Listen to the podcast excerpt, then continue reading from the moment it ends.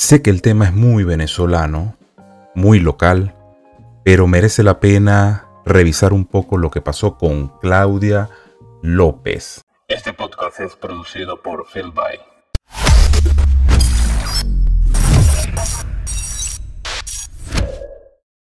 Sean todas y todos bienvenidos una vez más a Paquete Sepay Podcast. Eh, antes de comenzar, www.estebanrafaeljr.com. Vamos a pasar directamente a lo que nos concierne. En mi página web y en la caja de descripción estás en Instagram, lo puedes ver aquí arriba, estás en YouTube, lo puedes ver aquí abajo. Y puedes también hacerle, mm, hacerle clic a los contactos. Está, está todo, Telegram, Spotify, todas las redes sociales en las cuales me encuentro y, y, puedes escuchar este audio también. Este audio vamos a tratar de hacerlo de menos de 15 minutos para poder subirlo a la ITV sin ninguna dificultad. Bueno, empezando el tema, el tema que nos concierne el día de hoy es Claudia López. Vamos a escuchar lo que ella dijo en sus últimas declaraciones acerca de un hecho ocurrido en Bogotá. Fue agredido fue asesinado por un migrante venezolano. No es la primera vez, desafortunadamente, lo hemos con el general Gómez en nuestros consejos de seguridad, que tenemos actos muy violentos de migrantes venezolanos. Este no es un tema de hurto. Primero asesinan y luego roban. Necesitamos garantías para los colombianos. Yo respeto profundamente las políticas del gobierno nacional, pero los colombianos también necesitan garantías. No es la primera vez que esto nos ocurre. Ustedes recuerdan que en el caso de Transmilenio Osvaldo, también fue un migrante venezolano el que terminó asesinando a Osvaldo por hurtarle un celular. En este caso, a nuestro policía, a Edwin Caro, por responder a una requisa, siguiendo un procedimiento absolutamente lícito los colombianos necesitamos garantías. Puntos a rescatar. Vamos a darles a todos los que están escuchando en el audio lo que le respondió la internacionalista Laura de Rosas a la alcaldesa de Bogotá. Dice, tienes el alma podrida de xenofobia y aporofobia. Rechazo a venezolanos no por inmigrantes, sino por pobres, igual que Zulay, la diputada de Panamá. Tres cositas para tumbar tu populismo, el cual intentas ocultar tu mala gestión en Bogotá para seguridad. Dice, no es un venezolano. Cuestión de que yo estoy totalmente de acuerdo. El que cometió el robo o el homicidio es un delincuente con nacionalidad venezolana. Fíjense la narrativa. Son dos puntos que de verdad hay que separar y que una persona en posición de poder tiene que saber cómo transmitir el mensaje, porque estas personas en posición de poder sin ningún dato estadístico, estamos hablando del caso meramente venezolano, donde hay una crisis, donde el país que, es nuestro país vecino, Colombia, está recibiendo más de 1.800.000 venezolanos, no porque quieran ir a, Colombia a, hacer turismo o porque hay una situación económica solamente eh, grave en nuestro país también existe la persecución, también todo lo que compone una tiranía.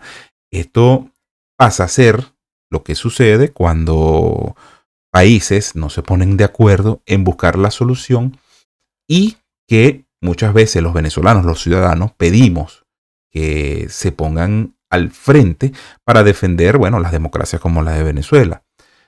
Sucede eso. Después dice, ¿Acaso en Colombia vinieron a conocer los robos y homicidios con la migración venezolana? Es verdad. Y tres, hablemos de datos oficiales. De tu país, por supuesto. Dice 1.800.000 venezolanos migrantes en Colombia. Apenas el 2.3% de los arrestos por delitos violentos en el 2019, en 2019 involucraron venezolanos. Esto es 14.000. Y para el 2020 disminuyó a 11.000. Eso es verdad porque allí es donde, por eso digo, específicamente el caso venezolano, hay que hablar con los datos en la mano y hay que evitar que este tipo de personas haga, haga política en nombre o con el nombre del gentilicio venezolano, porque lo que está buscando es aprovecharse de una situación. Ya vimos que en el video ella dice, bueno, que ella respeta las políticas nacionales. Eso haciendo alusión a Iván Duque, que es su, eh, vamos a decir, contrincante político en, eh, en, cuanto a ideología y en cuanto a partidos políticos. Eh, cuando Iván Duque dice que les va a dar, va a regularizar la, la, mayor, la gran cantidad de venezolanos que tienen en, en Colombia para que puedan adherirse al sistema, que eso es lo que se está buscando, bueno, solucionar, ya que no se pudo solucionar la situación de Venezuela a través de una eh, favorable intervención, bueno, ahora los países tienen que ver de qué forma pueden ayudar en ese sentido para que sean regularizados, para que estos venezolanos se adapten a la cultura y puedan incorporarse a la sociedad. Punto. El otro detalle vamos con un comentario en un live que yo hice el día de ayer, dice, acerca de ese mismo tema, dice, es que ella tuvo un doble discurso, que además los medios de comunicación solo publicaron una parte del discurso. Ella dijo que era una minoría, pero fue para disfrazar su discurso xenofóbico. Además mintió, siguió promoviendo la xenofobia al decir que los venezolanos nos dan todo, o sea, Dijo muchas cosas cuya intención fue seguir malponiéndolo. Y vuelvo y repito, si esto ocurre con una persona desde una posición de poder, eso es lo que genera en la población es rechazo, empieza la xenofobia, aumentan los índices de xenofobia, particularmente en el Internet, particularmente en la calle.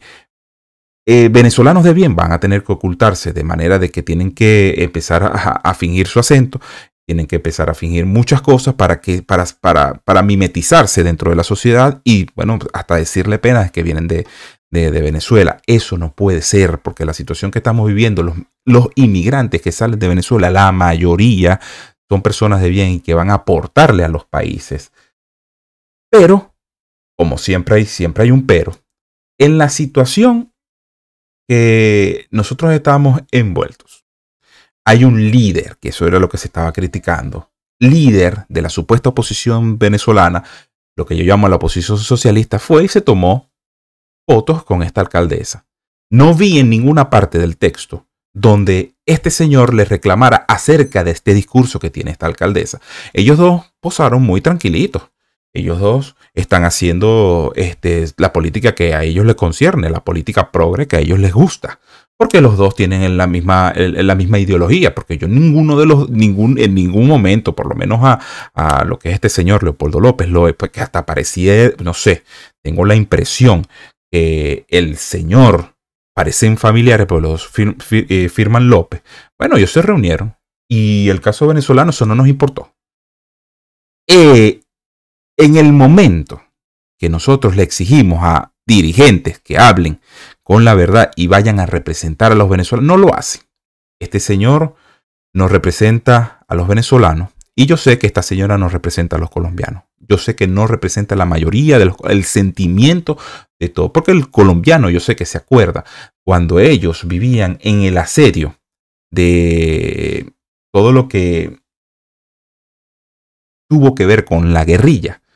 Todos los colombianos se acuerdan cuando tuvieron que emigrar forzosamente a Venezuela y que gracias a, bueno, eh, dirigentes como Uribe Vélez lograron disminuir y lograron minimizar este peligro gracias a la mano dura, que eso era lo que necesitábamos en Venezuela, que nos ayudaran con ese, en ese sentido.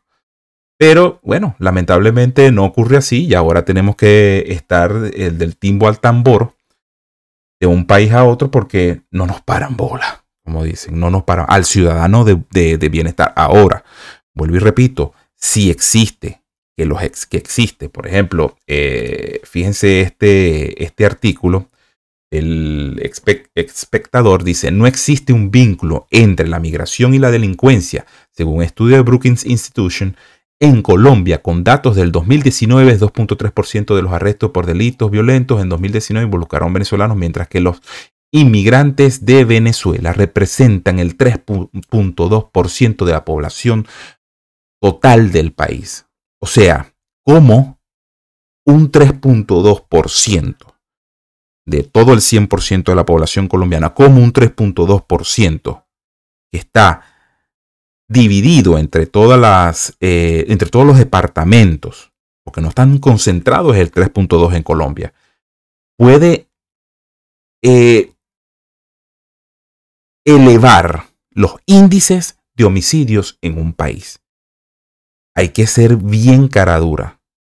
Y ya, bueno, presentamos estos datos para que la señora Claudia, que no representa el sentimiento de los colombianos, tengo muy, muchos amigos colombianos y sé que hay venezolanos que posiblemente sucedió esto, hay que agarrarlo, hay que procesarlo, hay que deportarlo, bueno, entregarlo a la justicia, porque sí, sí hay venezolanos malos, pero no son todos. Y la señora no especificó en, en ese momento de su declaración que son algunos. Sin embargo, yo creo que esta clase de políticos debería tener asesoría en el momento de dar un discurso.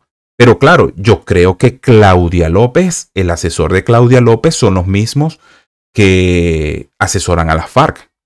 Para mí, porque yo no, tampoco he visto un discurso imponente en contra de estos organismos no oficiales, vamos a llamarlos así, porque estamos en, Internet. Entonces, saliéndome un poco del tema internacional, esto es un tema que a todos nos levanta roncha porque no son todos los venezolanos. Es un individuo de nacionalidad. Y allí está donde el discurso se tiene que imponer y no la narrativa. Hay que hacer justicia y todo venezolano, colombiano, peruano que haga mal, hay que procesarlo por la justicia.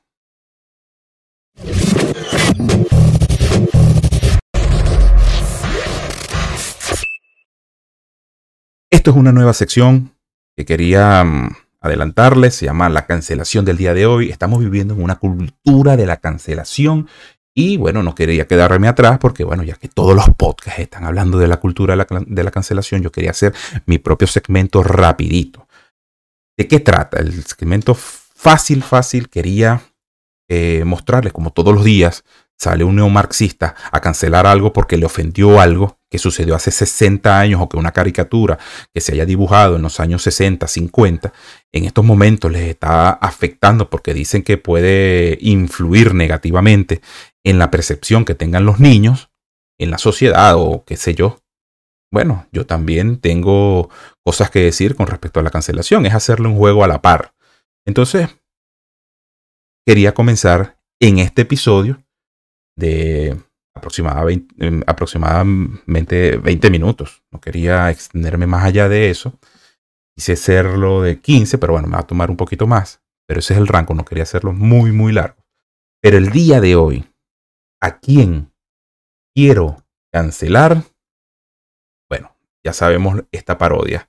Hay una parodia que, como saben, yo vivo en Reino Unido y lamentablemente salió a la palestra, a la palestra pública declaraciones de, bueno, no sé ni, ni siquiera, yo no sé si son ex duques o ex príncipes, pero lamentablemente en una escena o en un episodio catastrófico, yo creo que de, de lo que es la, la, familia real o parte de la familia real, porque ellos no representan, quiero cancelar a Meghan Markle.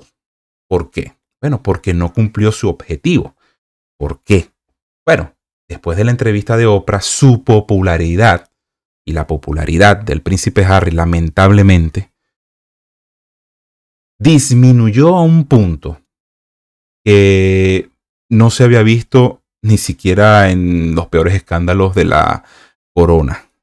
Fíjense, la popularidad del príncipe Harry y Meghan Markle llega a un punto más bajo después de la entrevista de Oprah.